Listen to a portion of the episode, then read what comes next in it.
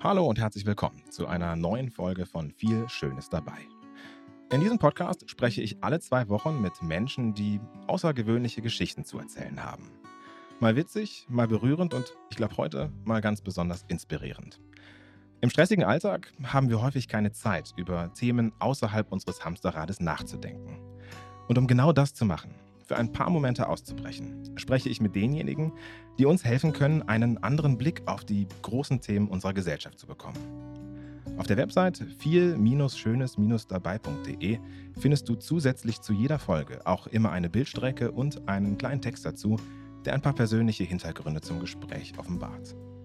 An dieser Stelle möchte ich mich bei all den Unterstützerinnen und Unterstützern bedanken, die diesen ja noch wirklich sehr jungen Podcast schon supporten. Ohne euch geht's nicht und wirklich vielen Dank dafür. Ich habe jedem von euch schon geschrieben, das heißt, äh, ihr wisst Bescheid dennoch an der Stelle, ihr seid wirklich großartig äh, nach wenigen Wochen mit dem Support. Danke. Wenn ihr auch mitmachen möchtet, dann könnt ihr das natürlich tun. Einfach auf viel-schönes-dabei.de vorbeischauen und Supporter werden. Dafür bekommt ihr extra Folgen, kleine Goodies und vor allen Dingen gutes Karma und ein riesen Dankeschön. Jetzt aber zu meinem heutigen Gast. Ich spreche mit Philipp Jakob Pahl. Hallo Philipp. Hi, moin. Wir kennen uns aus der Schule und äh, seitdem er Abitur gemacht hat, verfolge ich sein ja, wirklich beeindruckendes Leben passiv mit, so quasi aus dem Off ein wenig. Aber wir wären nicht bei viel Schönes dabei, wenn ich euch das selber erzählen würde. Daher Philipp, hier, ich habe dir wieder was vorbereitet, einen Steckbrief. darfst dir das gerne einmal selber lesen. Hallo, ich bin Philipp Jakob Pahl. Mein Leben habe ich der Musik verschrieben. Seitdem ich klein bin, spiele ich Schlagzeug in zahlreichen Bands. Doch schon vor dem Abitur habe ich begonnen, Konzerte zu organisieren und Bands mit Veranstaltern zusammenzubringen. Und das ist auch so geblieben. Nach dem Abitur habe ich zwar auch Jura studiert, aber äh, habe sehr schnell bei der renommierten Künstler- und Konzertagentur ASS in Hamburg eine neue Heimat gefunden. Nach Stationen bei EMI und Sony gründete ich Ende 2014 das Kölner Büro von Landstreicher Booking. Wer Landstreicher nicht kennt, Olli Schulz hat einmal gesagt, alle wollen zu Landstreicher Booking, sonst ist man heute nichts. Die Band An My Kantereit ist zu guten Teilen auf meinem Mist gewachsen. Aber auch Deichkind, Casper, Kraftklub, KIZ, Provinz und von wegen Lisbeth, Milky Chance oder Faber gehören zu den Bands von Landstreicher und damit zu den Künstlern, die mein Team und ich repräsentiert haben. Mit Benjamin Budde gründete ich vor zwei Jahren dann die Budde Talent Agency, deren Geschäftsführer ich bis heute bin. Aktuell vertreten wir Alvaro Soler, Vincent Weiss, Lena, Lea, Boniver, Chili Gonzalez und Woodkid, um nur einige zu nennen. Mit Fug und Recht kann man behaupten, dass Deutschlands erfolgreichste Künstler kaum an mir vorbeikommen. Und trotzdem bin ich eins geblieben im Hintergrund. Ich bin nicht berühmt, ganz im Gegenteil, ich bin genau wie mein Instagram-Profil privat. Warum das so ist, darüber sprechen wir heute. Mein Name ist Philipp mit einem L und drei P und ich bin der heutige Gast bei Viel Schönes dabei. Hallo Philipp. Moin. wow, äh, ja, vielen Dank. Äh, das ist äh, interessant, das mal so zu, vorzulesen, wenn es jemand anders geschrieben hat.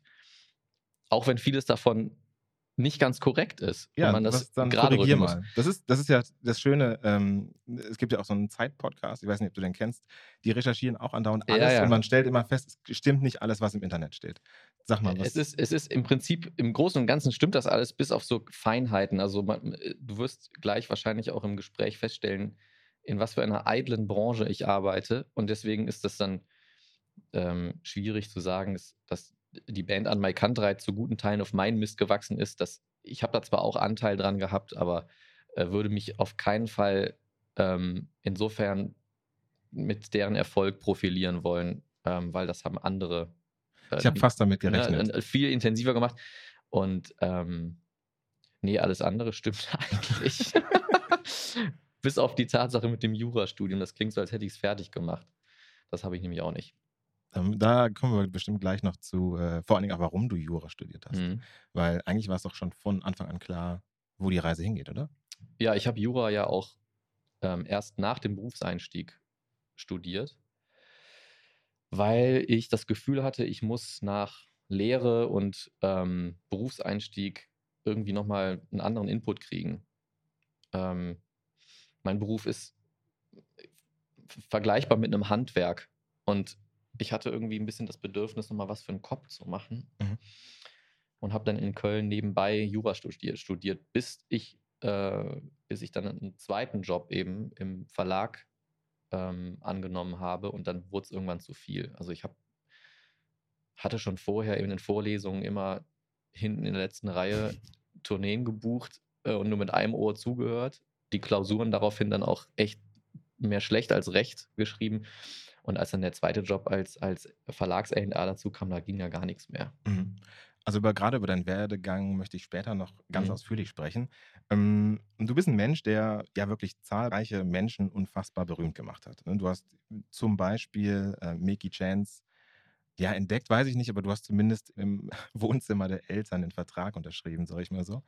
Ich war, ich war an, an der Karriere beteiligt. Sagen wir mal so. Da waren genau. aber noch viele andere beteiligt. Ja, du hast, du hast vor allem Kantereit, du hast die überzeugt, deutsche Texte zu schreiben. Ich glaube, so so, so viel kann man sagen, oder? Ja, boah, das liegt so weit zurück. Ich, ich weiß, dass ich mit ihnen drüber gesprochen habe, aber es ist lange her. äh, dann Vincent Weiss ist in den letzten Jahren mit dir an der Seite zu einem Superstar geworden die Liste, die geht ewig weiter. Ich mhm. glaube, da, da ähm, bei aller Bescheidenheit, ne? Äh, aber all das ist zwar interessant, führt mich aber eigentlich zu einer ganz anderen Frage. Und zwar, wenn sie einer beantworten kann, dann müsstest du sie eigentlich beantworten können. Und zwar, warum wollen Menschen berühmt werden? Ähm, das ist unterschiedlich. Manche Menschen oder KünstlerInnen wollen berühmt werden, weil sie das Berühmtsein gut finden und sich in, der, äh, in dem Ruhm suhlen wollen. Und manche wollen einfach nur ihre Kunst an so viele Menschen wie möglich bringen. Ähm, das sind ja zwei völlig unterschiedliche Motivationen. Und ich habe solche und solche kennengelernt. Mhm. Was, was überwiegt? Gibt es das? Kann man da irgendwas sagen? Es hält sich die Waage. Ja. Es kommt auch ganz stark aufs Genre an. Wie, wie ist das denn jetzt ganz persönlich für dich, wenn du jetzt mit ähm, Alvaro Soler in Griechenland am Strand spazieren gehst? Und du kannst ja da im Grunde entscheiden, ob du jetzt mit berühmt bist, also ob du dieses, dieses das alles mit aufsaugst, was er da entgegenbekommt, oder du gehst. Äh, wie ist das für dich? Ist das für dich tatsächlich so, du hast ein bisschen die Wahl dazu oder? Ähm ja, klar. Also entweder, also man muss ja nicht, äh, wenn dann die, wenn die Fans kommen und Fotos machen wollen, muss man sich ja nicht daneben stellen. Ist es ganz angenehm zu sagen, so, man kann das also mit ein bisschen aufsaugen, weil man fühlt sich, oder fühlst du dich selber dabei auch besser oder ist dir das geht das völlig vorbei? Ähm, ist eine interessante Frage, weil die, ähm, das so mitzubekommen, das ist irgendwie, das ist auch nach 17 Jahren irgendwie immer noch spannend. Mhm. Ähm, das löst nicht in mir das Verlangen aus, auch berühmt zu sein und auf der Straße erkannt zu werden, weil das ist auch einfach wahnsinnig anstrengend. Mhm, sondern sondern das, das hat eher so ein bisschen was von so einer Faszination, dass wirklich die Menschen, die dann äh, kommen und Fotos machen wollen, dass sie so wirklich so alles vergessen. ne? Also das, das, hat was, ich weiß nicht, ist jetzt ein blödes Beispiel, aber das hat ein bisschen was von dem Gefühl, wenn man, wenn man äh, irgendwie an einem Unfall vorbeifährt. Ne? Also Gott, ne? nicht kein, groß, kein Unfall mit schlimmem, äh, mit schlimmem Ausgang, oder wenn, keine Ahnung, auf der Straße äh, fahren zwei Fahrradfahrer ineinander, nichts passiert, aber schreien sich an. Mhm. Und dann bleibt man so daneben stehen und denkt sich, wow, das ist irgendwie jetzt gerade bleibt hier die Zeit stehen. Mhm.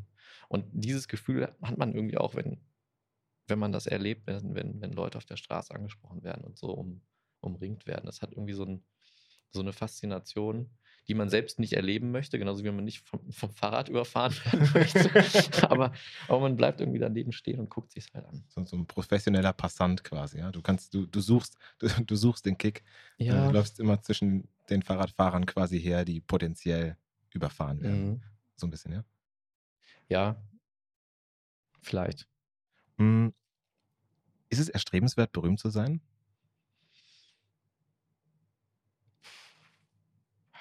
Boah. Also wenn in so Situationen, wie, wie, wie wir sie gerade besprochen haben, mit Sicherheit nicht. Ähm, in welcher Situation ist es okay oder ist es cool? Ich glaube, wenn man, also man wird, man, es wird einem relativ schnell geholfen, wenn man ein Problem hat. Ne?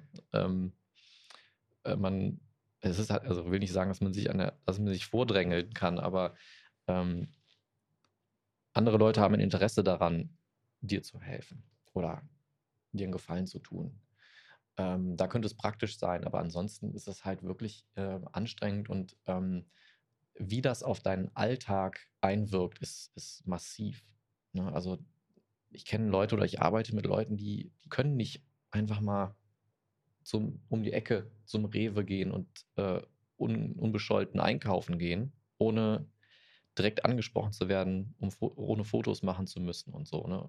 Und teilweise eben, ähm, teilweise irgendwie auch halt auch schon im Paparazzi-Modus. Und äh, also in, den, in der Haut will ich, möchte ich nicht stecken. Es gibt aber auch da Leute, die können damit besser und schlechter umgehen.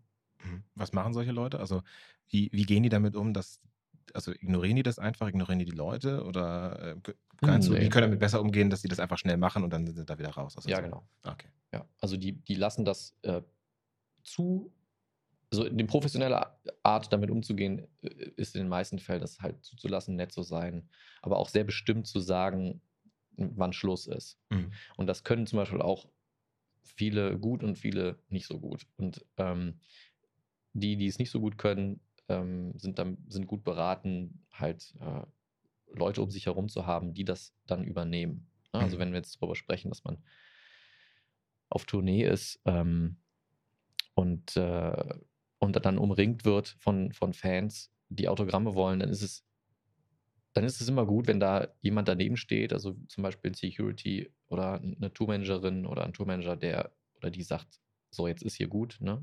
Zwei Minuten reichen, wir müssen jetzt weiter. Weil das die, die berühmten Persönlichkeiten halt oft nicht übers Herz bringen. Ja, das kann man ja auch verstehen. Die wollen ja jeden eigentlich auch gleich behandeln. Ne? Genau. Und es ist, es, ist, es ist auch zum Beispiel, diese Berühmtheit ähm, bringt natürlich auch wahnsinnig viel ähm, Missgunst mit sich auf, äh, auf, der, auf der anderen Seite. Ne? Also wenn du als berühmte Persönlichkeit ähm, zum Beispiel in einer Traube von Menschen stehst und nur der Hälfte ein Autogramm gibst, weil du dann weiter musst, ist die andere Hälfte natürlich angepisst. Klar. Und das gibt heutzutage auch im Internet natürlich direkt irgendwie dicke Luft. Fällt, ähm, mir, fällt mir gerade eine sehr witzige Geschichte ein. Ich weiß, ein Stöpkes, Stöpkes, keine Ahnung, acht ja. Jahre oder so und war in München an der Säbener Straße äh, und habe den Bayern-Profis damals zugeguckt beim Fußball. Und dann kam Lothar Matthäus. Jeder wollte natürlich, ein, also auch nur so kleine Jungs wie ich da. Und Lothar Matthäus stellte sich dahin und sagte, und ehe hier irgendeiner ein äh, Autogramm von mir bekommt, stellt ihr euch in der Reihe an und dann mache ich das der Reihe nach. Ah. Und mein Vater, der war sowas von angepisst, hat gesagt, kannst, wie kann man so mit Jungs umgehen? Okay. Wir haben aber alle eins bekommen. Ja, eben, das, das ist es. Also anders hätte es wahrscheinlich nicht funktioniert. Ja, Wenn, fand, es ist, kommt mir gerade so. Es ist ganz schön professionell. Ja. Hut ab. Finde ich gut. Also so streitbar wie er ist, ne? Es ist, ja, klar. Also ich meine, ich, ich äußere mich jetzt nicht zu, dem, zu der Person Lothar Matthäus, aber, aber das, um, der Umgang mit dieser Situation, muss ich sagen, ist, ist dann sehr professionell gewesen. Ne? Mhm. Weil, ansonsten, wenn du das nicht ordnest oder, oder jemanden hast, der das für dich ordnet, ähm, dann wirst du, wirst du in die Situation kommen, dass sich manche ungerecht behandelt fühlen. Mhm. Und wie gesagt, es ist faszinierend zu sehen, wie die Leute da oft auch die Kontenance einfach verlieren. Was ähm, machen die da? Auch erwachsene Menschen. Die, die da einfach rumkrakehlen. Die dann, die dann, wenn sie nicht an die Reihe kommen, dann wo das Foto nicht mehr kriegen, auch in Tränen ausbrechen oder äh, anfangen zu pöbeln. Und äh, das ist schon echt irre. Das ist auch irgendwie traurig, ne? Ja. Aber was macht denn dein Beruf für dich so aufregend? Ist das, oder ist das einfach nur eine Arbeit? Nee, auf keinen Fall. Es ist nicht nur, ist nicht nur eine Arbeit, es ist eine, eine Passion. Und was macht so aufregend? Ich glaube, ähm, wenn sich, also für mich persönlich macht der Job Spaß oder macht es, äh, ähm, übt diese Faszination aus, weil es mich schon immer glücklich gemacht hat, wenn, sie, wenn, sie, wenn sich Dinge fügen. Also wenn Dinge funktionieren, die man zusammenbringt. Ne? Dieses, mhm. Organis dieses Organisieren und am Ende klappt's. Das Gefühl, wenn man das letzte Puzzleteil rein, reindrückt oder die, die letzte Schraube in, ins IKEA-Möbel äh, schraubt. Das ist so ein bisschen, das ist so die Faszination. Mir geht es ähm, natürlich auch, natürlich geht es mir auch darum, Musik zu erleben und Musik fördern zu können. Ne? Also wir, ich arbeite ja auch mit sehr vielen unbekannten äh, KünstlerInnen. Geht es dir denn um die Musik oder geht es dir um die Leute? Sowohl als auch. Also es gibt, es gibt Leute in meinem Beruf, die, die sind da relativ engstirnig und arbeiten dann nur mit äh, KünstlerInnen, deren Musik sie auch persönlich zu 100 Prozent abfeiern oder sich damit identifizieren können. Oder es gibt auch Leute, die arbeiten nur mit Leuten oder mit KünstlerInnen, die ihnen möglichst viel Geld bringen äh, und arbeiten gar nicht mit, mit Artists oder mit, mit Musik zusammen, die sie persönlich gut finden. Und bei mir hält sich das die Waage. Ne? Also ich habe so, so leidenschaftlich ich bei Musik bin, so professionell kann ich auch mit Musik umgehen, die ich persönlich vielleicht jetzt nicht 100% feiere. Mhm. Und deswegen kann man schon sagen, dass ich habe so zwei Seelen in meiner Brust. Das, das, das ist so die, die, die verkappte Musikerseele und, äh, und auf der anderen Seite so dieses, dieses Organisieren, kleines Helfersyndrom. Wie ist es denn dann gerade bei denen, wo du jetzt die Musik nicht gut findest? Ist es dann dein äh, Business, dass du sagst, okay, da muss jetzt ja, also auch, ich, das muss ich monetär rechnen? Oder glaubst du dann, ja gut, komm mal, das sind nette Menschen, denen muss man jetzt mal helfen? Nee, also äh, erstmal, ich arbeite auf ich arbeite nicht mit Leuten, deren Musik ich nicht gut finde. Ne? Also das, äh, das muss man muss ich schon klar sagen. Sondern es gibt halt Abstufungen. Mhm. Ja, ähm, klar. Und das ist ja normal. Ähm, ich arbeite schon, ich arbeite schon ausschließlich mit, mit KünstlerInnen zusammen, deren Musik ich gut finde Ne? Es gibt aber halt, es gibt Acts, deren Alben höre ich mir privat ununterbrochen an. Und es gibt Acts, deren Alben höre ich mir halt dann nicht so oft an. Mhm. So, ne, das, und die Unterscheidung kann man machen. Was war deine Frage? Ich war jetzt so irritiert. äh, nee, ähm, ob es dir um die Musik geht oder um die Leute. Ach so, ja, beides. Also mir, mir macht auch die Arbeit mit Leuten und mit, mit, ähm, mit diesen unterschiedlichen Charakteren und so total Spaß. Was unterscheidet denn so einen berühmten Menschen von dir und mir? Ist es der, Geltungs der Geltungsdrang, nach draußen zu gehen? Oder äh, also, ne, was muss man eigentlich mitbringen, ja, um diese. Oft sind, also es sind, sind ja genauso viele Leute ähm, berühmt, die gar keinen Geltungsdrang haben, aber die einfach so, so tolle Kunst machen, dass sie berühmt geworden sind. Und ähm, ja, aber da, sorry, da, da, muss ich aber sagen, da glaube ich irgendwie nicht dran, weil also ich kenne wirklich genügend Künstler, ich hab, da haben wir eben drüber gesprochen, an der Kunstakademie studiert, da gibt es wunderbare Kunst, aber wenn du nicht selber den ersten Schritt gehst, dann wird es keiner finden. Ich, ich kann dir, also ich will jetzt keine Namen nennen, aber es gibt Beispiele von, von KünstlerInnen, wo, ähm, wo das Berühmtsein immer ein Problem ist oder ja. wo ein Pro Problem war. Ne? Also ähm, es gibt speziell eine, an die ich gerade denke, mit der ich tatsächlich auch gar nicht mehr zusammenarbeite. Äh, das hat aber andere Gründe und ähm, das war immer, das war immer ein Krampf. Hm. Also Konzerte spielen, immer ein Krampf. Ne? Und äh, die hat am liebsten in ihrem kleinen, muckligen Home-Studio Home ihre, ihre Platten gemacht. Ähm, hat vielleicht auch mal Interviews gemacht, aber so Konzerte spielen, dann Leute treffen, war überhaupt nicht ihr Ding. Ja, krass. Ja. Ja das gibt schon, also gerade so, gerade im Indie-Bereich gibt es ja auch viele, ähm, die auch ihr, ihr Gesicht gar nicht zeigen. Mhm. Also, und, und, und auch, auch im Mainstream, also Daft Punk zum Beispiel. Crow. Crow, genau. Gut, ja, perfekt. Ja, gutes Beispiel. Kann, man kann nicht so richtig, man kann, glaube ich, nicht behaupten, dass jeder, der berühmt ist, auch ein Geltungsbedürfnis hat oder ein übertriebenes, übersteigertes Geltungsbedürfnis hat. Natürlich hast du recht, oft kommt das, oft geht das Hand in Hand. Mhm. Ähm, und was unterscheidet uns von berühmten Persönlichkeiten? Am Ende des, am Ende des Tages nicht so viel. Ich glaube, in allen, ich glaube, in allen steckt diese, diese Faszination und vielleicht auch diese, dieser Traum, berühmt zu sein und diese, diese Würdigung ähm, zu erfahren. Dann gibt es aber halt eben diejenigen, die es wirklich durchziehen. Ne? Und was unterscheidet die von uns? Ich glaube, dass, ich glaube, die haben dann doch auch so ein bisschen so die, ähm, den, einen leichten Darstellungsdrang. Ich gebe ich geb dir auch noch mal eine Minute. Ich habe nämlich hier was mitgebracht. Und zwar, ähm, der Podcast ist ja noch jung, deswegen ähm, verzeih ich dir, dass du es noch nicht weißt. äh, und zwar äh, gibt es einmal für, für jeden Gast gibt es den äh, viel Schönes dabei Beutel. Ja, also das ist hier der Beutel, da steht jetzt noch nicht viel Schönes dabei drauf, weil die sind bestellt, aber noch nicht geliefert. Das ist ein bisschen doof. Aber du, da ist natürlich viel Schönes drin, auch für dich. Und ich habe dir ein paar Sachen mitgebracht. Ähm, da können wir ja mal reingucken. In diesem Fall ist es ein bisschen speziell, weil das ist noch nicht mal der Beutel, also dahinter steht noch ein anderer Beutel, weil das anders logistisch nicht möglich war. Ja? Okay. Also, kannst du da schon mal reingucken, also denn, mhm. so, was da drin ist, was du da findest. ich sehe schon was. Das ist ja irre. Wo hast du das denn her? Ja, ja. Okay. Die, die Handschrift, so, die ja. Handschrift erkenne ich. Das ist natürlich.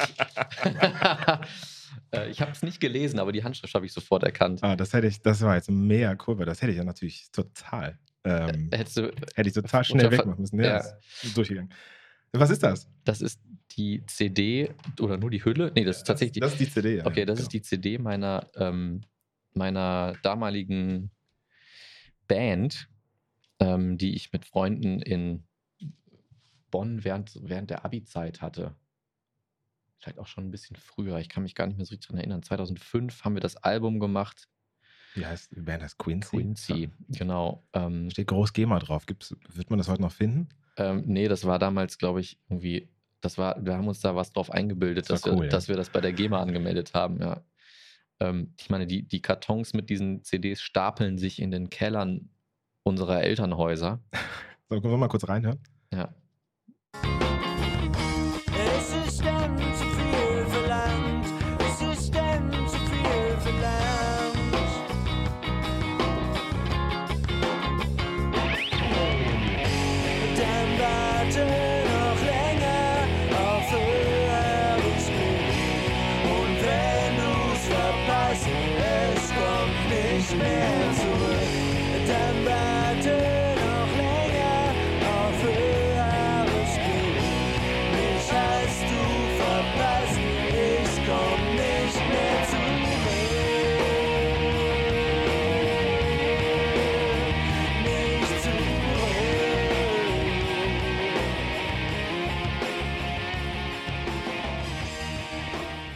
Wann hast du das letzte Mal gehört? Du, ich muss zugeben, ich habe letztens beim Keller ausräumen ähm, alte Live-Aufnahmen gefunden. Und ich habe mir die noch vor vier Wochen im Auto reingezogen. Ach, Quatsch. Ja, ja. Ja, das ist echt witziger Zufall. Ja, war, eine- war eine, eine tolle Zeit. Und äh, ja, schöne Grüße an die, schöne Grüße an die Jungs. Ähm, Habt ihr noch Kontakt? spärlich. Warum Ähm, seid ihr damals da- auseinandergegangen? Weil das, ich sag mal, da ist ja Potenzial da, oder? Warum bist du selbst nicht Ey, rausgegangen? Ähm, ich muss im Nachhinein sagen, als ich die Live-Platten angehört habe, dachte ich auch so, Mensch, da hätte man irgendwie was draus machen können. Also es gab ähm, aus professioneller Sicht gesehen, gab es schon Potenzial. Es gab aber auch viele Dinge, die man, die man noch ein bisschen hätte schleifen müssen. Warum ist das auseinandergegangen? Ich glaube, wir haben uns einfach so ähm, auf unseren Wegen dann irgendwann verloren. Also ähm, ich bin halt irgendwann auch nach Hamburg gezogen, dann wurde das wurde eh dann zum Problem. Mhm. Man konnte nicht mehr regelmäßig proben und so. ne? Und dann, Ähm, ich glaube, ich war dann auch so, ich glaube, ich war da, wenn ich mich recht erinnere, war ich auch so der Erste, der dann äh, den Stecker gezogen hat. Mhm. Die anderen drei haben, glaube ich, noch ein bisschen weiter gemacht, aber dann hat das irgendwie, hat, haben, sie, haben die sich auch im Sande verloren. Schauen wir nochmal witzig, weiter da- rein. witzig, dass du das. Ja. Also, Ja, ja. da- das sind jetzt nur noch Flyer Das von dir. Ja, ja, das, ist Merch, Werbung. das kann man hier so ein bisschen rauslegen, aber vor allen Dingen, das, ah, das war jetzt ein bisschen, ehrlich gesagt, der Logistik geschuldet. Hier, so, das ist eigentlich dein Beutel. So, das, da Eine kannst du jetzt mal reingucken. Es ist eine Kühlbox, genau. Ich Oh, habe der, der netten Dame vom Edeka gesagt, sie soll mir bitte ein ganz kleines bisschen Eis geben. das hat anders funktioniert. So, guck mal. Guck mal. So, was ist das? Tonic Water, Tonic Water. Zitrone. So, vielleicht kommt dir langsam was eins. Eis. Ah, Fehlt noch was? Nee, warte mal, da ist ja noch was drin. Das ist das. Okay, Ah, was, ja, ist das, denn? Ja, ja, was ist das? Gefüllte Weinblätter. Ja. Lecker, lecker. Und das ist nur noch Eis. Das ist nur noch Eis und dann steht der, der Kaffee steht schon da. Mir wurde nämlich Ja. zugetragen, dass du, ähm, ich kenne dieses Getränk nicht, ich habe gedacht, wir nutzen das jetzt hier einfach mal, um Mhm. äh, das zuzubereiten. Wie auch immer. Ähm, das, äh, das ist Tonic Espresso. Espresso Tonic, ja. Espresso Tonic. War- Wie kommt man denn darauf? Mein Bruder hat mir das äh, gezeigt. Mein Bruder hatte ähm, bis vor einem Jahr mit seiner Frau, damals Freundin, einen Coffee Truck. Ah, Und äh, die haben dann auf, auf Events und irgendwie ähm, so, äh, wie, wie nennt sich das denn so, Food Markets So Food so. Quasi, Ja, genau. ja. Ne? Die haben dann halt Kaffee verkauft und der hat mir im Sommer irgendwann ähm, mal einen Espresso Tonic gemacht. Das schmeckt, schmeckt Und- mir halt wahnsinnig gut. Ja. Mhm. ja, dann, Ist kein Alkohol drin, muss man dazu sagen. Ist halt einfach nur Tonic Water mit Ja. Espresso und Zitrone. Ja, dann ich habe natürlich. Wir Äh, brauchen noch ein Glas. Da gucken wir, wir wir nehmen die das, Gläser Sekunde. aus. und ich hole mal noch mal das Messer. Sekunde.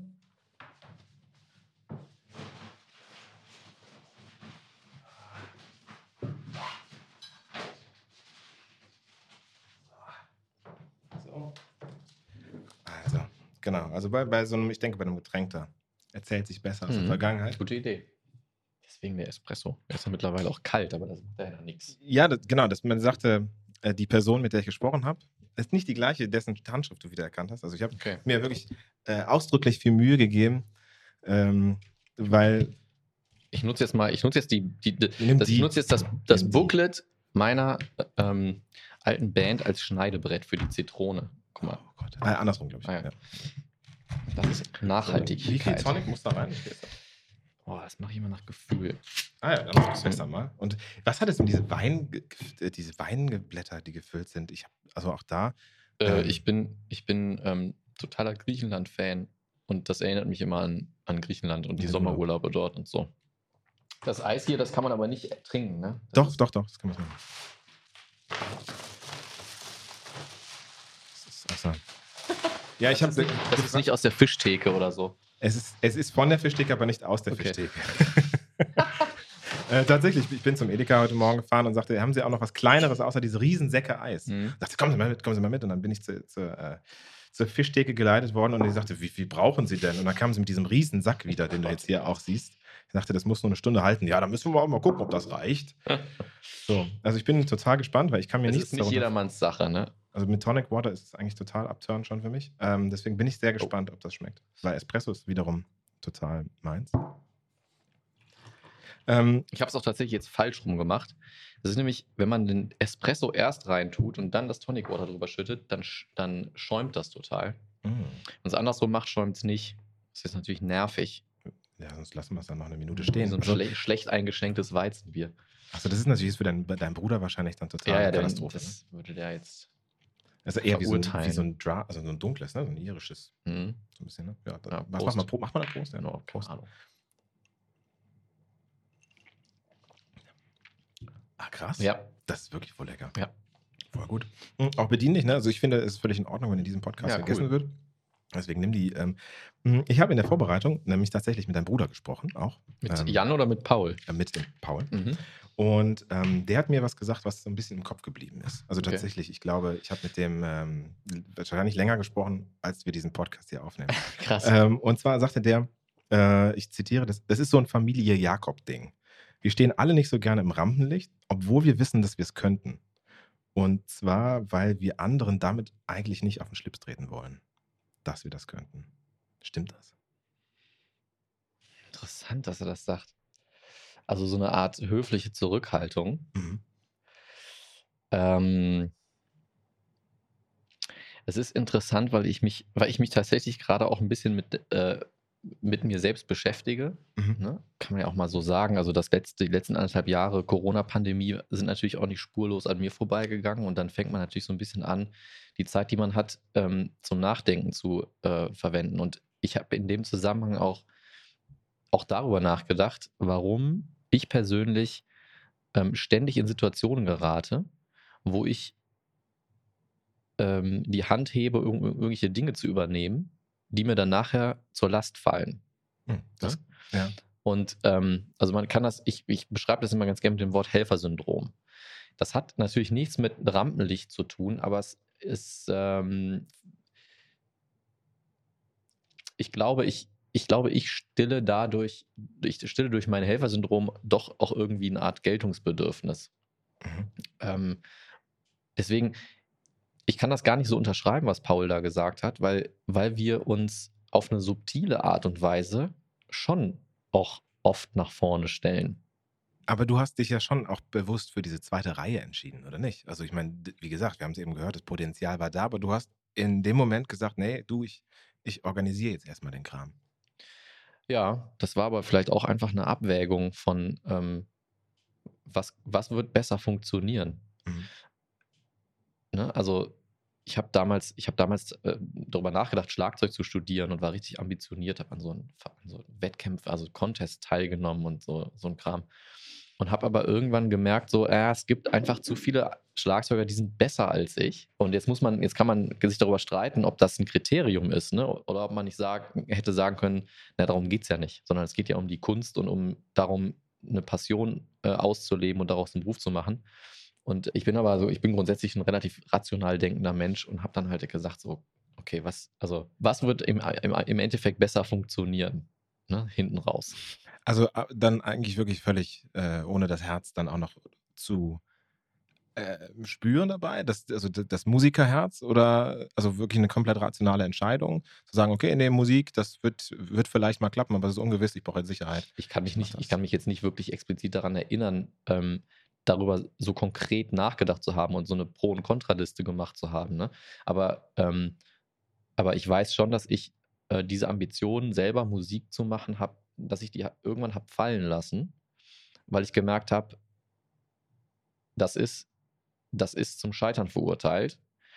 Ähm, und habe dann halt gemerkt, okay, wenn ich aber der Musik nah bleiben möchte, dann mache ich doch das, was ich gen vielleicht genauso gut kann, nämlich das, das Ganze drumherum zu organisieren. Mhm.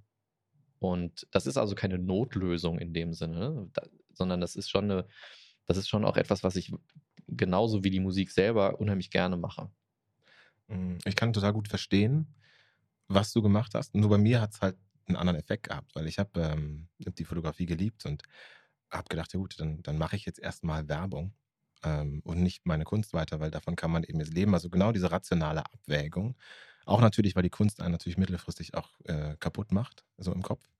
Und ähm, bin jetzt, habe das zehn Jahre gemacht und bin jetzt an einem Punkt, wo ich sage, boah, nee, also Werbung, das, das ist, macht mich jetzt auch fertig und jetzt muss ich was anderes machen. Hast du so eine Überlegung auch? Nee, ich, ich habe, ich, jetzt wo ich so drüber nachdenke, muss ich auch gestehen, ich war nie so, ich war nie so ein Vollblutmusiker.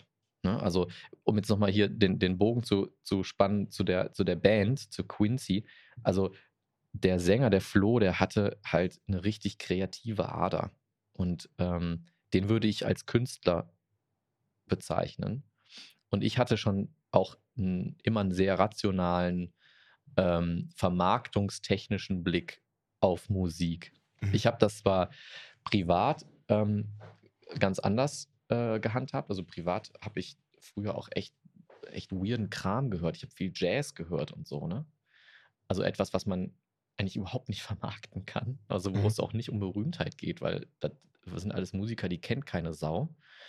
Ähm, aber mein, mein eigenes Musikschaffen habe ich schon auch immer so dran gemessen, ähm, wie das draußen ankommt, was man machen muss, um, um es zu vermarkten. Ne? Also ich habe mich nicht, ich, ich glaube, ich, ich habe mich damals auch künstlerisch bei der Band ähm, nicht in, in dem Maße ähm, eingebracht, wie das die anderen vielleicht gemacht haben, sondern habe mich so ein bisschen so drumherum, um das drumherum irgendwie auch da schon gekümmert. Mhm. Danger Dan hat ähm, gerade im Hotel Matze davon erzählt. Ähm, Hotel Matze ist auch ein anderer Podcast, ich weiß nicht, ob du den kennst, ähm, dass er bei seinem ersten Berühmtwerden vor 14 Jahren ähm, überheblich und arrogant geworden ist. Und das hat er irgendwann gecheckt und dann wieder abgestellt. Aber er sagt, das war schon eine ganz schöne Zeit, wo das so, wo das so lief. Beobachtest du das auch öfter bei Künstlerinnen und Künstlern? Und wie erklärst du dir das im Zweifel? Ich kenne relativ wenig überhebliche, arrogante, berühmte Persönlichkeiten. Mhm. Es kann damit zu tun haben, dass ich mir die, dass, also, dass das auf natürliche Art und Weise, ähm, dass das äh, sich so fügt, da, dass ich vielleicht auch mit, mit äh, arroganten, überheblichen Leuten gar nicht arbeiten könnte. Aber man weiß, man kennt natürlich, also man kennt natürlich trotzdem auch ähm, KünstlerInnen oder, oder, oder Leute aus anderen Metiers, die, wo man, wo man, behaupt, wo man behaupten kann, dass sie überheblich sind. Und äh, ja, ich meine, das sind dann dann wahrscheinlich Leute, die einfach mit, diesem, mit dieser Berühmtheit nicht, ähm, nicht wirklich ähm, gut umgehen können. Mhm. Sondern die sich dann, bei denen das in so, einer, so einer übersteigerten Selbstwahrnehmung mündet. Redest du mit Künstlerinnen darüber, wenn du sowas spürst? Oder also hattest du den Fall schon mal, dass du da wirklich intervenieren musst und sagst, hier, bleib Nö. mal auf dem Boden? Oder so? Nö. Du hast ja selber auch so einen, einen Moment in deinem Leben, der von Menschen aus deinem Umfeld als Schlüsselmoment beschrieben wird. Du bist im Ausland gewesen, äh, in der 11. Klasse, warst dann Schülersprecher, siehst gut aus, nach wie vor. Und warst so ein bisschen der Sunny Boy der Schule, das kann ich selber unterschreiben. Und dann kam irgendwann die, eine ehemalige Lehrerin, Frau Bastians, Boah, krass, okay. zu dir Ja. und ähm, hat dich vor, dir vor versammelter Klasse gesagt, hier, äh, hör, jetzt, hör jetzt mal auf mit deiner Angemerei. Hier, nur weil du Schülersprecher bist, bist du nichts Besonderes. Boah, das sind Hintergrundinformationen, Wahnsinn. ja, ja, die Frau Bastian. Also, ähm, Was hat das damals mit dir gemacht? das war, das war, äh, das war fies. Ähm, die hat uns in der 10. muss das gewesen sein. Ah, Noch vor dem ja, ja, Ausland. es war vor dem Auslandsaufenthalt. Das muss in der 10. Klasse gewesen sein, weil danach haben wir die auch nicht mehr gehabt. Mhm. Ne, danach waren wir dann ja auch in der Oberstufe auch nicht mehr in dem Klassenverbund und ich weiß, dass das in der, äh, in der Klasse war. Also muss es. Muss Musst in du, musst du 10. sogar noch vor deinem Ausland ähm, schon, schon überheblich gewesen sein. Ja, genau, da war ich schon überheblich und die, und die Frau Bastian, die hat uns selbst Darstellungen schreiben lassen als Hausaufgabe. Mhm. Und ich bin halt voller Inbrunst da dran gegangen, habe da zu Hause ein Pamphlet äh, verfasst, äh, wie, äh, wie, was ich alles kann, wie toll ich bin. Ne? Also ich meine, das ist natürlich irgendwie 10. Klasse, da geht man, da ist man völlig unreflektiert. Zumindest ich war das. Und habe das dann, die hat mich das vorlesen lassen. Und ich bin mir im Nachhinein relativ sicher, dass das, dass die genau wusste, was ich schreiben würde und hat mich dann vor versammelter Mannschaft ähm, zerpflückt. Und ich erinnere mich da noch sehr, sehr gut dran, weil das natürlich wahnsinnig peinlich war, aber auch irgendwie ganz schön prägend. Was, hat das, was hat das denn geprägt? Was hat das mit dir gemacht? Naja, ich glaube, ich habe dann, da auf jeden Fall eine Menge Federn gelassen und es, es, es, es, es, es klingt, es klingt äh, unglaublich so, weil das halt ne, ein eine Viertelstunde äh, in der 10. Klasse war. Aber ich glaube, das hat damals so, hat mir so einen Schlag versetzt, dass ich ähm, relativ reflektiert seitdem über meine Selbstwahrnehmung und die Art und Weise, wie mich Menschen äh, halt aus ihrer Sicht wahrnehmen, nachdenke. Mhm. Und hat das auch was damit zu tun, dass du jetzt vielleicht in der zweiten Reihe stehst? Vielleicht, vielleicht hat Frau Bastian meine, meine strahlende Karriere als Drummer einer riesen Stadionband versaut. Naja, ich meine auch, gut, du warst Nee. schon vorher Drummer, ne? Also, Ja, ja, nee, nee, nee, also nee, das, nee, nee, das nicht. Hm. Es ist ja auch, es ist ja auch nun wirklich so diese zweite Reihe, von der du immer sprichst. Das habe ich gerade eben ja schon gesagt, ähm, im Vorgespräch, glaube ich. Ähm, diese Branche, in der ich arbeite, ist wahnsinnig eitel. Mhm.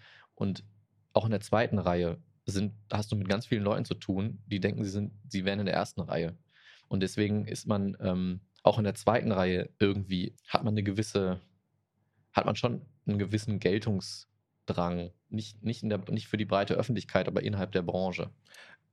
Vielleicht nähern wir uns dem mal anders. Wie wichtig ist denn eigentlich ein gutes Management für den Erfolg von einem mittelguten Künstler? Das ist ganz wichtig. Ne? Also das, es gibt ähm, viele Beispiele von mittelmäßig talentierten KünstlerInnen, wo man sagen kann, da hat das Management ganze Arbeit geleistet. Und bei Guten? Ist es, kann das auch, ähm, würd- würden es die Guten sowieso schaffen? Ja, Ja. davon bin ich überzeugt. Also ähm, talentierte, äh, talentierte KünstlerInnen oder, oder ähm, Leute, die halt wirklich ein tolles, ein tolles Produkt ähm, erstellen, die werden über irgendwelche Wege werden die immer ähm, die breite Öffentlichkeit erlangen. Und es, weil es gibt genug Leute, die sie, die sie vermarkten können. Also du meinst dann, wenn die sowieso gut sind, das wird irgendwer Das wird erkennen. irgendwer dann erkennen und irgendwer nach vorne stellen. Ja. Okay. Ähm, ich weiß noch genau, wie ich damals selber, ich war quasi nach dir Schülersprecher und äh, ich bin dann zum großen Philipp aus der Oberstufe gegangen und fragte ihn damals hier, du hast doch hier dieses Gemma organisiert. Gemma, das äh, ist ein Wortspiel aus unserem ehemaligen Schulnamen äh, Emma und Ja Emma, ne? also Mhm. Gemma. Und ähm, das war ein Spendenkonzert, organisiert eben von den Schülervertretungen. Und damals relativ groß. Also ich meine, du hast es damals schon ziemlich erfolgreich gemacht damals. Ne? Und du hast mir dann damals auch geholfen, die Bands zu bekommen. Und zwar muss man sagen, ich war 15, als ich Schülersprecher war. Du musst sowas wie 18, 19 gewesen sein in der Nee, nee. Zeit, ne? oder? Nee, nee. Ähm, ich habe mit 18 ja schon Abi gemacht. Ah ja, du musst also Das 17. musste in 17, Ja, 16, so. sieb- ja, 17, vielleicht 17. Hm? Und damals warst du ja im Grunde schon Mittler, also zwischen mir, dem Mhm. Veranstalter dann, und den Bands. Welche Bands waren das denn? Kann mich gar nicht dran erinnern. Also du hast selber, glaube ich, auch gespielt und dann ähm, X, X irgendwas? X Cube oder so? Kann das sein? Okay. Ja, gut, noch, das und ein, zwei andere Bands noch. Also es Okay. waren vier Bands an dem Abend. Aber wie ist das losgegangen für dich? War das schon so das erste Mittlererlebnis oder hast du, hast du davor schon angefangen? Nö, äh, ich, kann, ich kann mich auch nicht an, ich kann mich daran auch tatsächlich gar nicht erinnern. Nee. Also muss das nicht, ich habe das war offensichtlich nicht bewusst gemacht, äh, weil ich dachte auch, das ist, das ist ein Beruf, den ich anstreben will. Mhm. Ich glaube, ich glaube, ich war halt vernetzt in der, in der, in der Musikszene in Bonn und kannte die irgendwie alle so. Die Slapstickers waren da, ich, Slapstickers, noch. ja, stimmt. die, genau. haben, die waren Headliner. Ja. War, war echt eine, eine geile Ska-Band. Gibt's die noch? Hm, ich weiß es nicht. Shoutout an die Slapstickers. genau, schön, viele Grüße. ja. Ähm, ja, also, nee, keine Ahnung, ja, im, im, im, klar, Wie ist es damals losgegangen für dich, wenn es das nicht war? ich habe, ähm, ich hatte, ich wusste, ich möchte Konzerte organisieren. Ich Mhm. wusste nur nicht, wie ich das anstellen soll. Und ich habe damals mit Abitur und mit einem, also mit einem guten Abitur und irgendwie auf, auf einer Schule, ähm, die so anthroposophisch, äh, intellektuell angehaucht war, ne, da war klar, da musst du studieren. Und ich habe keine Sekunde darüber nachgedacht, nicht zu studieren. Und habe dann halt geguckt, was musst, was musst du denn studieren, um ein Konzert organisieren zu dürfen. Und habe dann äh, irgendwann die äh, Zeppelin-Universität in Friedrichshafen ähm, gefunden, wo ich mich beworben habe. Das ist so eine Privatuni. Die bieten einen Studiengang an, der heißt Kulturmanagement. Und das damals vor, also wie, wie, wie lange ist das jetzt her? 2004 habe ich Abi gemacht. Also ja, wahnsinnig lang aus meiner Sicht. Und ähm, damals gab es halt irgendwie vier Universitäten in ganz Deutschland, die irgendwie sowas in diese Richtung angeboten haben. Ne? In Lüneburg gab es Kulturwissenschaften zum Beispiel und eben die Zeppelin-Universität hat Kulturmanagement angeboten, was nochmal viel spezifischer auf die ähm, auf den Wirtschaft, äh, Wirtschaftszweig Kultur äh, fokussiert war. Und da wollte ich ja hin. Ich wollte ja nicht Kulturwissenschaften studieren, um über verschiedene Kulturen mehr zu erfahren, ja? Mhm. sondern ich wollte halt Konzerte organisieren. Also ich wollte Tickets verkaufen und, äh, und habe halt gedacht, da, da muss ich was studieren und bin, habe mich dann dort beworben. Das war ein total äh, krasser ähm, ähm, Bewerbungsprozess. Das war, also ging über mehrere Runden mit Assessment-Centern und, und Essays, die man schreiben musste. Also wirklich absurd. Und dann muss man nachher irgendwie auch noch irgendwie 30.000 Euro auf den Tisch legen, um da studieren zu dürfen.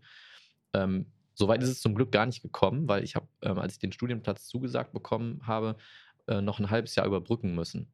Und dieses halbe Jahr habe ich dann in Hamburg äh, verbracht und habe ein Praktikum bei ASS Concerts gemacht, Mhm. ne, um zu, zu schauen, ob dieser Beruf denn wirklich was für mich ist.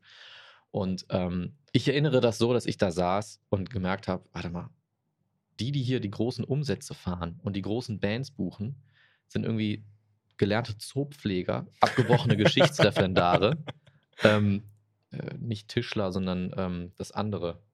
Das Zimmer? andere, das Zimmermann. Zimmermann. genau, das andere mit Holz. Und was mache ich hier? Also, was mache ich eigentlich da? Ich, warum, warum denke ich darüber nach, das zu studieren? Und ähm, witzigerweise hatte mein Vater damals schon die Weitsicht zu sagen, ey, mach doch erstmal eine Ausbildung, bevor du studierst. Der hatte wahrscheinlich keinen Bock, dass ich da, dass ich mich verschulde, ne? Und dann Dass zum er das im Zweifel bezahlen muss. Ja, nee, also da, da, ich glaube, da war ihm relativ klar, dass er das nicht bezahlen würde. Also, keine Ahnung, haben wir nie drüber gesprochen, aber ähm, der hatte natürlich auch ähm, die Sorge, dass ich da irgendwie zum Anzug tragenden Yuppie werde, weil das alles so wahnsinnig schick und en en vogue war an dieser Uni. Und der hatte gesagt, er soll, denk doch mal drüber nach, vor dem Studium noch eine Ausbildung zu machen. Und, und dann fügte sich das so. Dann saß ich da als Praktikant, habe gemerkt, hm, die haben ja alle nicht studiert. ähm, und hier gibt es hier gibt's eine Ausbildungsstelle, auf die habe ich mich dann beworben intern und dann ähm, habe ich die Zusage bekommen, eben äh, ähm, Veranstaltungskaufmann lernen zu dürfen bei ASS und habe das gemacht und habe dann den Studiengang, äh, diesen Studienplatz auch tatsächlich wieder abgesagt, weil das überhaupt keinen Sinn machte. Mhm. Ja, und dann bin ich da irgendwie hängen geblieben. Ne? Und dann hast du noch Jura studiert danach. Na, ich habe dann irgendwann 2000, 2011 oder so, ähm, als, ich, als ich dann wieder nach Köln gezogen war, habe ich dann in, an der Kölner Uni Jura studiert und habe hab aber nur das Grundstudium gemacht. Und warum hast du das gemacht überhaupt? Also wenn du eigentlich ja schon in dem Job warst, wo du hin wolltest, warum, warum dann nochmal Jura? Weil dieser Beruf was Handwerkliches hat. Also das ist, ich vergleiche das ganz oft auch mit, mit einem handwerklichen Beruf, weil die Prozesse sind oft sehr gleich. Ähm, wenn man wenn man das einmal verstanden hat, wie es funktioniert, ne, dann, ähm, dann fordert einen das auch nicht mehr so richtig. So, dann Mhm. besteht die, dann besteht die Herausforderung eher darin, das auch richtig gut zu machen. Und man, es ist aber nicht, es ist kein besonders kreativer Beruf und nichts, was ähm, ja, nichts, nichts, was einen vielleicht intelle intellektuell so sehr fordert. Das dachte ich Mhm. zumindest früher. Ich denke da heute ein bisschen anders drüber, weil ich heute andere Möglichkeiten habe. Damals dachte ich so, boah, also wenn ich jetzt die nächsten 40 Jahre Clubtouren buche, werde ich wahnsinnig. Und ähm, deswegen habe ich dann nebenbei halt angefangen, Jura zu studieren und das hat mir total Spaß gemacht, weil ich mich tatsächlich auch so ein bisschen für, ähm, für juristische Sachverhalte interessiere und so dieses die Verträge und so, die ich da auch tagtäglich unterschrieben habe, auch verstehen wollte und so. Mhm. Ja. Du hast aber relativ früh auch schon ein Angebot bekommen von Universal, das du dann abgelehnt hast. Ich Nee, von der EMI. von der EMI. Mhm. Ähm, ich habe, ich, ich wurde gescoutet. Ich weiß heute noch nicht, ich weiß bis heute nicht, wer mich empfohlen hat. Ich habe eine Vermutung. Ähm, und äh, es war so, dass das EMI Publishing, also ein großer Musikverlag mit Sitz in Hamburg, ähm, die suchten einen neuen A&R-Manager für Deutschland. Was ist das genau? A&R heißt Artist and Repertoire und das sind die Leute, die ähm, neue Talente, neue Autoren im Verlag, äh, spricht man ja von Autoren, weil ähm, der, der Verlag verwaltet die Musikrechte und also veröffentlicht keine Platten. Ähm, das sind die Leute, die eben diese neuen Talente aufspüren, unter Vertrag nehmen und dann zusammen mit denen ähm, Repertoire erstellen und den letztendlich dann auch verwalten. Mhm. Und ich bin, wie gesagt, da irgendwie empfohlen worden. Dann bin ich eingeladen worden, eingeladen worden zum Gespräch. Und ähm, das war irgendwie alles ganz cool. Und habe dann aber, und genau, als sie dann sagten, äh, sie würden mich gern einstellen, habe ich halt kalte Füße gekriegt, weil ich dann dachte, so, boah, nee, dann kann ich ja eigentlich, kann ich ja keine Konzerte mehr organisieren. Und ich musste, ich hätte außerdem nach Hamburg ziehen müssen, ne? Ist so eine Festanstellung. Und ähm, ich war gerade mit, mit meiner Frau, mit damaligen, damaligen Freundin in Köln zusammengezogen und äh, in Köln war irgendwie mein Freundeskreis und äh, meine Familie in der Nähe und so. Und das hat das Spiel, also ja, kam für mich in Frage. Dann habe ich das abgesagt. Und ein paar Tage später meldete sich dann der Europachef, der auch in einer der Bewerbungsrunden dabei war und sagte: Hier, pass mal auf, ich, ich verstehe das, aber ich will dich trotzdem haben. Und ähm, dann hat er, mir ein, hat er mir ein Angebot gemacht, dass er, äh, dass ich für ihn arbeite, also dass ich als europäischer A&R-Manager ähm, halt das, die, die Artists und das Repertoire für, ähm, für Europa äh, bearbeite. Äh, in so einem Team von, glaube ich, damals vier oder fünf A&R-Managern, die über die Grenzen ihrer Heimatländer hinaus eben Talente finden und unter Vertrag nehmen sollten. Und ich sollte dann eben an ihn in London reporten. Und das auch noch auf Freelancer-Basis, sodass ich eben nebenbei noch meine Konzerte organisieren konnte, für damals noch für ASS. Und das hast du dann gemacht. Das habe ich dann gemacht, da habe ich dann habe ich zugestimmt und das war eine ganz tolle Erfahrung, ganz tolle Zeit. Was, was ist dir durch den Kopf gegangen, als du so einen Anruf bekommst? Weil das ist ja schon eigentlich doch Olymp, oder? Ja, damals, das war schon irre. Also, weil ich, äh, das kam ja auch so, so kam ja auch so unverhofft. Also erstmal äh, hatte ich mich auf den Job nicht beworben und dann habe ich ihn noch abgesagt und habe dann eben noch, ähm, noch einen viel besseren Job gekriegt. Ich habe aber, also ich muss dazu sagen, ich habe dann natürlich sowohl mit ihm in London zusammengearbeitet, mit seinem, seinem europäischen A&R-Team, aber auch mit dem deutschen Team, was, was sehr viel Spaß gemacht hat. Deswegen, äh, ich, ich im Nachhinein ähm, hätte ich vielleicht gar nicht mal so schnell absagen sollen. Ich hätte vielleicht, ähm, ich hätte, hätte vielleicht eine Lösung anbieten sollen. Und so habe ich Glück gehabt, dass ich den Job trotzdem noch bekommen habe und äh, in den Genuss gekommen bin, mit diesen ganzen Leuten zu arbeiten. Und dann hast du es ja bei, im Grunde beim nächsten Mal hast du es ja dann richtig gemacht, wenn man so möchte. Und dann bist du 2014, hast du es ein paar Jahre gemacht. Du warst noch auch bei ASS und dann für, für, für die EMI und Sony. Was war, glaube ich, irgendwie gemeinsam? Ja, die Sony hat ja, Sony hat, Sony ATV hat irgendwann EMI Publishing gekauft. Und ich bin dann im Zuge dieser Übernahme bin ich dann auch bei Sony ATV ähm, als A&R-Manager ähm, angestellt, also nicht angestellt worden, aber durfte ich halt für die arbeiten, ja. Und du hast dann im Grunde im nächsten Schritt genau das gemacht, nämlich irgendwie eine Lösung angeboten. ne? Du hast, bist zu Landstreicher, denn, äh, die damals in Berlin waren, gegangen und hast denen gesagt, ich mache jetzt ein, lass, lass mich doch mal den Landstreicherladen in Köln aufmachen. Nicht ganz. Ja. Eigentlich überhaupt nicht so. ähm, äh, das war damals, ähm, 2013 ist, ähm, ist äh, unser erstes Kind geboren worden. Mhm. Und ich hatte damals schon bei ASS-Concerts so eine Art eigenes Department äh, entwickelt. Selective Artist nennt sich das. Heute ist das eine, ist das eine eigenständige Firma, ähm, die nach wie vor irgendwie zu ASS-Concerts gehört, aber die sind mittlerweile eine eigene GmbH. Und das ist so eine Art Label gewesen, in-house bei ASS, ähm, das ich mit ein paar Kollegen gegründet habe, um ähm, eine andere Darstellung zu schaffen für KünstlerInnen, die nicht so wirklich in das ASS-Concerts-Portfolio passten, die wir aber trotzdem halt im Roster hatten oder die, mit denen wir arbeiten durften. Und ähm, in, diesem, in diesem Team gab es eine Person, die heißt Carlo Schenk. Die hat das, der, der nimmt eine zentrale Rolle ein in den, in den, ähm, In in, der-. Entwicklung, in der, in der, in der Entwicklung der letzten, der letzten äh, acht Jahre. Und ähm, ich war, also weshalb ich vorhin von der Geburt gesprochen habe, äh, hat den Hintergrund, dass ich ähm, in dieser Vaterrolle total aufgegangen bin und in der Zeit 2013 bis 2014 so ein bisschen die äh, Orientierung verloren habe. Also ich wusste nicht so genau, was, ne, also was mache ich jetzt lieber? Bin ich jetzt lieber Papa oder ähm, verfolge ich mit, weiterhin mit Leidenschaft diesen Beruf und hatte so einen Hänger, kann man sagen.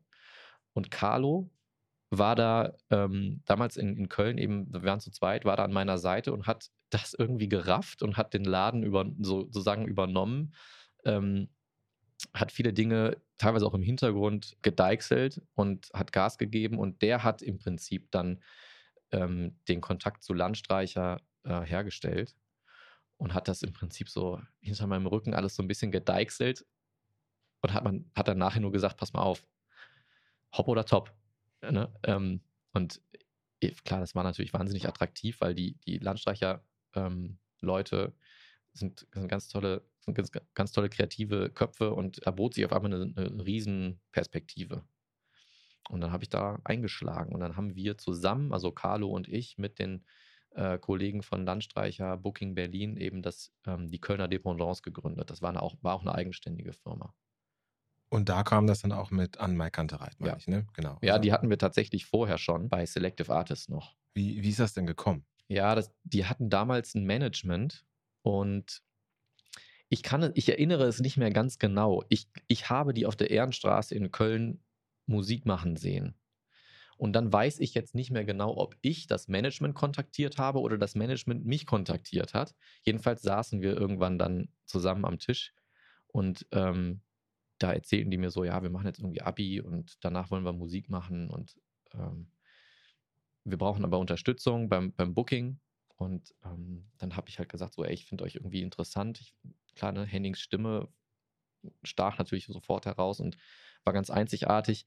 Und dann habe ich angefangen, mit denen zu arbeiten, aber eher auf so einer, eher auf so einer ähm, Ebene, dass ich immer gesagt habe, ihr könnt von mir alles haben, alle Informationen, alle Kontakte, aber ihr müsst erst mal lernen, euch selbst Konzerte zu buchen weil ihr euch, weil das sonst nachher so wird, dass ihr überhaupt nicht versteht, was da passiert. Also, ne, guckt mal, ob ihr es irgendwie selber auf die Kette kriegt. Ich berate euch und äh, buche euch natürlich auch die ein oder andere Show. Und ähm, so fing das an. In der Zwischenzeit äh, habe ich dann eben Carlo ins, ins Team geholt. Und an dem Punkt, wo an diesem, an dem Punkt, wo die Geburt äh, me- meines ersten Sohnes mein Leben so verändert hat, oder kurz, kurz vor dieser Geburt wollte, wollten Anne Mai Kantreit dann ihre erste Clubtour durch Deutschland gebucht haben. Die hatten dann mittlerweile irgendwie auch mal in Berlin gespielt, da kamen dann 150 Leute. Die YouTube-Views gingen durch die Decke und irgendwie war so an der Zeit, jetzt doch mal deutschlandweit zu touren. Und dann kamen sie eben auf mich zu und meinten, ey Philipp, wir brauchen jetzt unbedingt mal schnell eine Tour. Und das war so zwei Wochen vor der Geburt. Ich hatte den Schreibtisch schon, schon, schon leer gemacht. Und dann habe ich gesagt, hier, das schaffe ich nicht.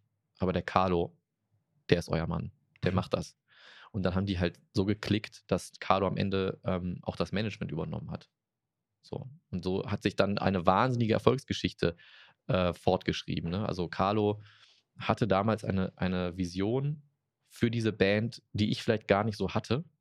Und deswegen ist das auch alles gut so, wie das, wie das gelaufen ist, dass er dann federführend die Band betreut hat, sowohl im Booking als auch im Management. Und er hat dann nachher einen weiteren Mitarbeiter von uns noch mit einbezogen, den Daniel, und die zusammen haben das, das Thema dann letztendlich groß gemacht. Ärgert dich das manchmal? Oder bist du traurig, dass du das, dass du das nicht gemacht hast? Nö, weil ähm, ich freue mich, ich freue mich für die, wie das gelaufen ist. Ähm, ich bin, ich bin, was das, ich bin, was diese, diese Dinge angeht, tatsächlich relativ uneitel. Mhm. Also das hat natürlich auch damit zu tun, dass ich eben auch Familie habe und darin unheimlich viel Erfüllung finde. Und ähm, ich brauche nicht diese, diese Dinge, also ich muss mir das nicht selber aufs Papier schreiben. Und ich weiß, was mein Anteil an dieser Karriere ist. Und ähm, die Band weiß das übrigens auch. Die haben ähm, das äh, mehrfach geäußert und das ist, Das, ja, das dann- reicht schon. Das reicht, reicht schon für, den, für das eigene Ego. Ja.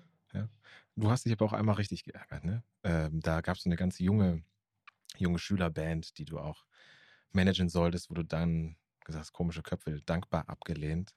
Die heißen bis heute Tokyo Hotel. Mhm. Das ist sehr lang her. Wie, wie, wie geht's dir damit? Äh, gut. Ja. Aber das ist, boah, ja. also, das hätte, es, ich weiß nicht, wie das geworden wäre. Alles gut. Weil das wäre ja sicherlich, also dann hätte man sicherlich erstmal an anderen Stellen ausgesorgt gehabt, wahrscheinlich, oder? Ja, aber man wäre wäre wahrscheinlich auch relativ schnell ausgebrannt gewesen. Mhm. Also, so wie, das, so wie es jetzt gelaufen ist, ist es schon okay. Du bist ja häufig sehr, also sehr häufig, sehr früh in Kontakt mit KünstlerInnen und ähm, begleitest die dann eine sehr weite Wegstrecke in ihrer Karriere. Ne, Vincent Weiss hat vergangenes Jahr zum, zum Fünfjährigen äh, eurer Zusammenarbeit geschrieben, auf weitere 30 Jahre. Ähm, wie findest du solche Talente so früh? Mittlerweile habe ich ein Netzwerk aus Labels, Managements und, und, und Leuten aus anderen ähm, Gewerken, die mir Tipps geben oder die auf mich zukommen und sagen, guck mal hier, ich habe ich arbeite mit einem, mit einem neuen Talent und ähm, wir brauchen noch Booking, hast du da nicht Bock drauf? Ähm, früher habe ich mir das in mühelo- mühevoller Kleinstarbeit alles irgendwie gesucht. Ich habe äh, ich viele Blogs gelesen, ich war viel, ähm, viel auf so Showcase-Festivals, ja, auch im Ausland. Also ich habe vor, vor allem ähm, bis vor ein paar Jahren fast ausschließlich internationale Bands und KünstlerInnen gebucht. Und das war eine Heidenarbeit, ne? Also das, das, äh, das ist so ein bisschen wie, wie so eine Goldgräber-Story. Gibt es da intern auch so, so diese Wettrennen-Mentalität? Ja. Wer findet den nächsten Ja. großen Fisch? So? Klar. Ja. Das ist, es ist äh, krank teilweise, ne? Und es ist auch etwas, wovon ich, ähm, wovon ich mich abgekehrt habe. Mhm. Ähm, Warum? weil, weil es einen einfach, es, es, es bestresst einen ein- einfach von morgens bis abends. Immer, immer zu, immer den nächsten heißen Scheiß finden zu müssen und äh, den arbeiten zu können, das gut zu machen und nicht ihn von der Konkurrenz wieder weggefischt zu kriegen. Ne, das wie, ist, wie geht das denn? Ich meine, wenn die unter das- Vertrag sind, dann. Nee, nee, wir, also äh, das, unsere Branche ist wie der wilde Westen. Es gibt, es gibt tatsächlich im, im, in der Live-Branche gibt es so gut wie keine Verträge. Mhm. Das fängt jetzt langsam an. Also auch äh, viele große ähm, äh, Acts haben mittlerweile exklusive Verträge, die auch eine Laufzeit haben. Da geht es aber dann auch um Geld. Ne? Und ähm, auf internationaler Ebene, wenn du als, als Tourneeveranstalter zum Beispiel eine, eine Band aus Amerika oder aus, aus UK in Deutschland ähm, betreust oder veranstaltest, dann äh, kannst du dir nie sicher sein, dass du auch die nächste Tournee machst. Mhm. So, und das, das war viele Jahre, war das mein Metier und ähm, äh, ich bin, ich war viel in London und habe da in Büros von großen Agenturen gesessen, um mir irgendwie die neuesten Sachen anzuhören und, und um, um den Zuschlag zu, zu kämpfen. Ne? Man nennt das Pitch. Und das, äh, das hat mich irgendwann aber auch total ausgelaugt, weil ich habe ich hatte, ich will mal behaupten, ich hatte ein Gespür für, für neue Sachen. Ich habe viele, ich habe viel, früher viele Newcomer, internationale Newcomer-Bands in Deutschland, nach Deutschland geholt, die mittlerweile halt ähm, auch eine, eine gewisse Größe erlangt haben, die aber nicht mehr mit mir zusammenarbeiten. Die sind dann ab einer bestimmten Größenordnung, sind die zur Konkurrenz, die den dickeren Scheck auf den Tisch gelegt haben. Oder, oder den, das größere Festival, äh, in petto hatten. Da, darum geht es in letzter Konsequenz auch ganz oft. Mhm. Und ähm, das hat mich damals, also das hat mich so fertig gemacht, weil ich mich auch mit diesem Beruf so identifiziert habe. Warst, warst du dann so persönlich auch angegriffen? Na klar, sagen, ja, total. Ich, also ich war dreimal oder viermal an einem Punkt, wo ich, dann, wo ich äh, bereit war, das Handtuch zu werfen. Hast du es dann auch gemacht? Bist, bist du deswegen auch weggegangen dann von, von Landstreich und hast was Nee, Neues gesucht? Nee, oder? das, nee, nee, das nicht. Ähm, ich habe mich dann irgendwie auch wieder immer wieder motiviert und habe aber letztendlich irgendwann auch ganz bewusst ähm, die Entscheidung getroffen, ähm, mehr mit deutschen KünstlerInnen zu arbeiten, an denen man näher dran ist. Weil das Problem mit den internationalen Acts ist, dass du ein Teil einer langen Verwertungskette bist. Teilweise wissen diese KünstlerInnen gar nichts von dir. Mhm. Und dementsprechend egal ist denen, äh, wer die Konzerte in Deutschland organisiert. Also das kann man denen auch nicht vorwerfen, weil wenn man auf einer Welttournee ist ähm, und durch zig Länder reist und Konzerte spielt, dann kann man nicht jedem Veranstalter persönlich die Hand schütteln und irgendwie noch eine Beziehung zu denen aufbauen. Und dementsprechend ähm, kalt und äh, schnelllebig ist dieses Geschäft. Und mit deutschen Acts ist es eben so, dass da kann ich näher dran sein, da kann ich auch mh, mich mehr einbringen bei der Gestaltung der Karriere. Das macht erstens viel mehr Spaß und zweitens birgt das nicht diese Gefahr, dass du halt einfach ausgewechselt wirst, weil du nur ein, ein, kleiner, ein kleines Glied dieser Verwer Verwertungskette bist.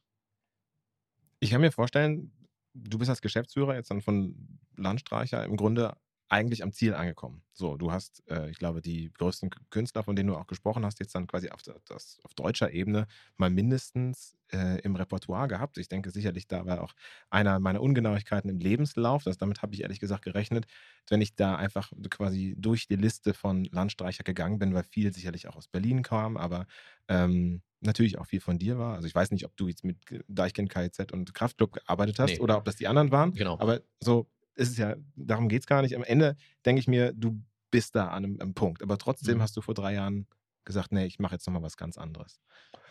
Ja, das, hat, das hatte damit zu tun, dass, ähm,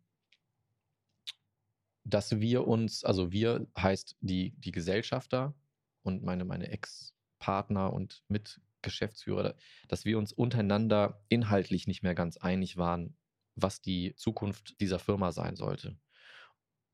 Also da gingen die Meinungen auseinander. Und ähm, um unsere Freundschaft nicht zu gefährden, haben wir gesagt, wir ziehen auf geschäftlicher Ebene einfach einen Schlussstrich und die machen ihr Ding und ich mache mein Ding weiter.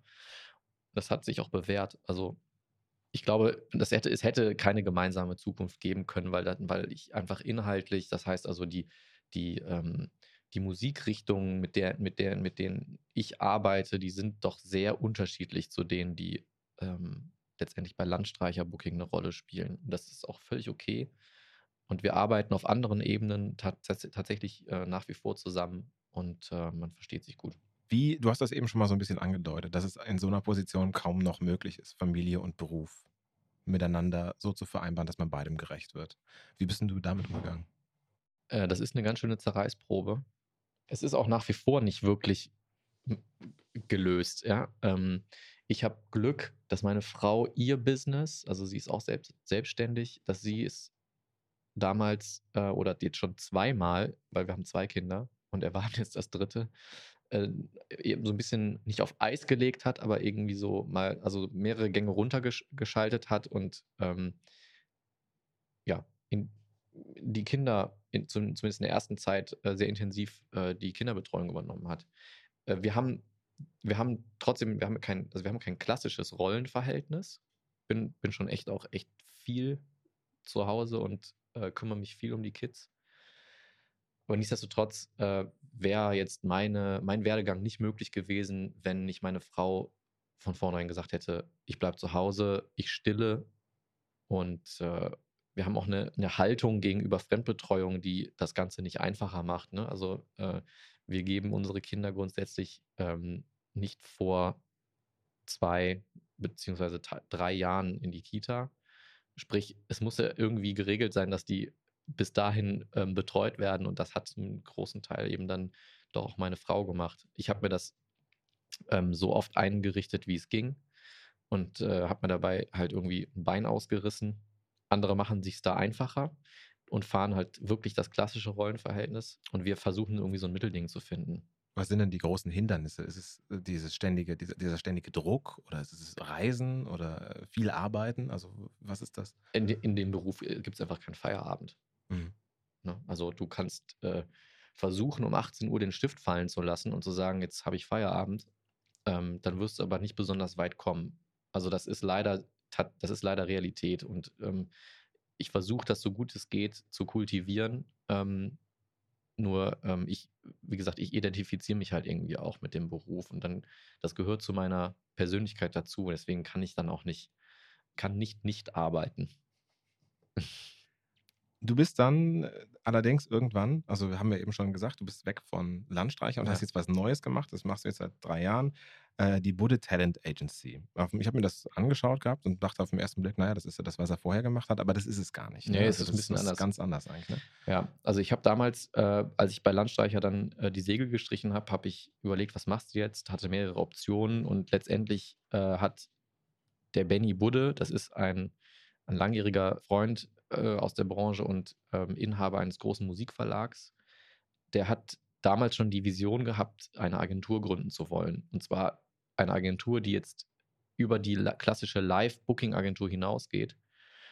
Und diese Vision hat er mir damals schmackhaft gemacht und ich habe mich dann dafür entschieden, das mit dem zu machen, ähm, weil ich das, weil ich so unheimlich interessant fa fand. Und ähm, wir arbeiten jetzt seit drei Jahren an dieser Vision und die scheint aufzugehen. Und zwar ist die Idee dahinter, eine Full-Service-Talentagentur zu sein. Und zwar Talente aus allen möglichen Bereichen des Entertainments zu fördern und zu betreuen und zu vertreten äh, und gleichzeitig mit Marken zusammenzubringen.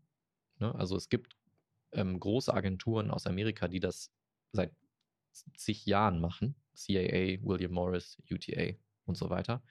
Die sind damals ähm, in Hollywood groß geworden, ne? weil die haben, weil die einfach die ganzen großen SchauspielerInnen ähm, vertreten und ähm, vermarkten. So. Und wir haben aber festgestellt, äh, es gibt in Deutschland zwar diese, diese Branchen, diese unterschiedlichen Metiers äh, im Entertainment, die sind aber alle nicht gebündelt, sondern es gibt für jeden Pups gibt es irgendeinen Ansprechpartner. Teilweise ist es ein Dickicht von Ansprechpartnern, dass du, dass man, dass einem schwindelig wird. Und äh, wir wollen diese ganzen Disziplinen bündeln in einer Agentur. Sprich, KünstlerInnen, also MusikerInnen, SchauspielerInnen, Models, SportlerInnen, ähm, äh, Leute aus, aus dem Bereich Moderation und so weiter. Alle in einer Agentur. Und dann gibt es auch noch eine, eine Brand-Partnership-Abteilung, die sich dann äh, neben der klassischen Betreuung und Vermarktung innerhalb der einzelnen Departments auch über eine, über eine, äh, um eine übergreifende Vermarktung und ähm, Vermarktung in Zusammenarbeit mit Marken kümmert. Ähm, die stehen, so, stehen, wenn du dir das vorstellst, wie ein rundes Kreisdiagramm, sind die so ein bisschen in der Mitte. Also die Idee ist eben, dass du als, als Talent, äh, was auch immer dein Talent ist, in diese Agentur reingehst und dann sitzen da an einem Tisch Leute und Experten aus Musik, Film, Sport, Fashion und Marken. Und du kannst im Prinzip alles haben. Du kannst ja aussuchen, was du brauchst, um deine Marken zu. Ja, so, okay. genau. Und ähm, bevor wir jetzt so langsam zum Schluss kommen, tatsächlich da nochmal anknüpfen. Ne? Du hast es eben selber gesagt, die letzten anderthalb Jahre waren auch für dich persönlich nicht ganz einfach. Ich glaube, das geht uns allen so, der ganzen Kulturbranche. Und ähm, speziell Freunde von mir, die seit Jahren erfolgreiche Musiker sind, sind teilweise wieder in ihre alten Jobs zurückgegangen. Ähm, wie glaubst du, der mit dem Einblick, wie wird sich die Musikindustrie und ähm, damit auch die Künstlerinnen und Künstler sich aufgrund der Corona-Krise verändern müssen? Äh, also wir erstmal brauchen wir als Branche und als, Wirtschaftszweig eine viel größere Lobby. Ähm, ich glaube, äh, unsere Branche war viele Jahre eitel genug zu glauben, das immer alles alleine stemmen zu können. Ähm, das hat man zum Beispiel daran gesehen, dass irgendwie die Lufthansa schon drei Tage nach Verkündung der Pandemie mit einem hundertseitigen Pamphlet äh, in Berlin in, in, äh, in, in, zur Regierung hin ist und gesagt hat, so, wir haben ein Problem und das ist, der, das ist die Lösung, wir brauchen bitte 9 Milliarden oder was auch immer die bekommen haben. Und haben das ja auch bekommen. So, und wir haben gefühlt irgendwie ein Dreivierteljahr gebraucht, um gemeinsam eine Sprache, eine Sprachregelung zu finden. Wir haben zwar einen Verband als Konzert, also die, die Konzertbranche hat einen Verband, ähm, aber der ist bemüht, dem fehlt allerdings auch die Unterstützung der Mitglieder und das ist, äh, also wir, wir sagen, wir müssen uns, wir müssen uns mehr als Wirtschaftszweig verstehen und unseren Beruf auch wirklich als Beruf und nicht nur als Passion und zum Beruf gemachten Hobby sehen. Also dieses Selbstverständnis, ähm, das, muss, das muss gestärkt werden. Und was die Kunst angeht, da kann man gar nicht so viel verändern. Also, nee, was, was willst du da jetzt noch anders machen? Also kannst ja keine, kannst jetzt nicht anfangen, Songs über Epidemien und Pandemien zu machen, um die, um die Leute in, in zehn Jahren darauf vorzubereiten. Also, äh naja, nee, ich, ich frage mich das so, weil äh, die ganz, ich sag mal, die mittelbekannten Musiker mhm. und Musikerinnen, ähm, die müssen ja langfristig auch ihren Unterhalt verdienen. Und du hast, äh, du hast Konzerte, die wahrscheinlich erstmal auch auf eine längere Zeit nicht voll ausgebucht werden sein können, aber dann auch nicht sind.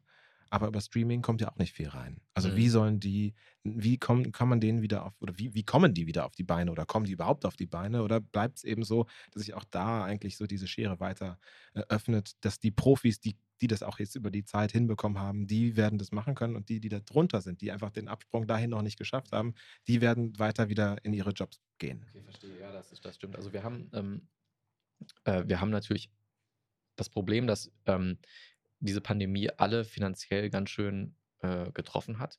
Das heißt also, es fehlt im Prinzip Budget für die Investition in diese Newcomer, von denen du sprichst. Das ist im Prinzip eigentlich in den vergangenen Jahrzehnten immer auch Teil der Branche gewesen, dass man irgendwie ne, das Geld, was man auf der einen Seite verdient, auch wieder in, in kleinere Acts und Newcomer investiert und die aufbaut und so. Ne? Ähm, dieses Budget ist weg. Das heißt also, die werden auch in den nächsten Jahren gucken müssen, wie sie, wie sie gefördert werden können. Und es gibt gute staatliche Programme, gute Land, auch äh, äh, Programme der Landesregierung und so weiter. Ähm, aber, die, aber die Branche braucht erstmal wieder ein bisschen Luft, um sich wieder darauf einstellen zu können oder, oder Geld wieder in die Hand nehmen zu können, um, um Newcomern unter die Arme zu greifen. Was meinst du, wie lange wird sowas dauern, dass die Branche sich völlig rehabilitiert hat? Oder wird das gar nicht mehr der Fall sein? Doch, das wird auf jeden Fall, also ich gehe fest davon aus, dass 2022 äh, ein, ein Wahnsinnsjahr wird. 2023 genauso. Und ich, ja, ich, ich denke mal, dass das dann in, in 2024 wird, wird sich das alles wieder normalisiert haben. Okay ich glaube, wir machen hier mal einen Cut, weil ich könnte jetzt hier noch ewig mit dir weiterreden. Wir sind schon äh, weit über der Zeit, die ich eigentlich gedacht hätte, aber äh, weil du so viel Spannendes erzählt hast, habe ich das einfach mal so laufen lassen. Philipp, ich wünsche dir für deine ganze Unternehmung, auch äh, jetzt, wo du seit drei Jahren ähm, ein, zwar da bist, aber eineinhalb Jahre faktisch nicht groß arbeiten kannst, ich wünsche dir alles Gute, dass das wieder so wird, wie soll. Danke für deine Zeit. Genieß deine Weinblätter. Ja. Definitiv. Ich habe sowas noch nie gegessen. Ich bin, bin sehr gespannt. Vielen Dank, Philipp. Danke, dass du dabei warst. Vielen, vielen Dank für die Einladung. Hat mir sehr viel Spaß gemacht. Dankeschön. Und danke auch an euch alle, die ihr zugehört habt. Danke, die ihr ähm, supportet den Podcast und das auch weiterhin macht. Wenn ihr selber Mitsupporter werden möchtet, dann könnt ihr das äh, unter viel-schönes-dabei.de machen. Ich danke euch für all das, nämlich äh, für die Unterstützung, die in den letzten Wochen zu mir gekommen ist. Äh, das war völlig unerwartet. Ich bekomme beinahe jeden Tag E-Mails als Dankeschön für das, ähm, dass der Podcast läuft. Ich nehme das gerne auf, denn das ist äh, schön, das zu hören, dass es euch gefällt. Was ihr am meisten machen könnt, ist teilt es. Äh, sagt den Menschen, euren Freunden, euren Lieblingsmenschen Bescheid, dass es diesen Podcast gibt, damit er auch weiter wächst und wir das noch ganz, ganz lange zusammen machen können. Vielen Dank dafür. Mein Name ist Bastian Schröder und bis demnächst. Macht's gut. Ciao.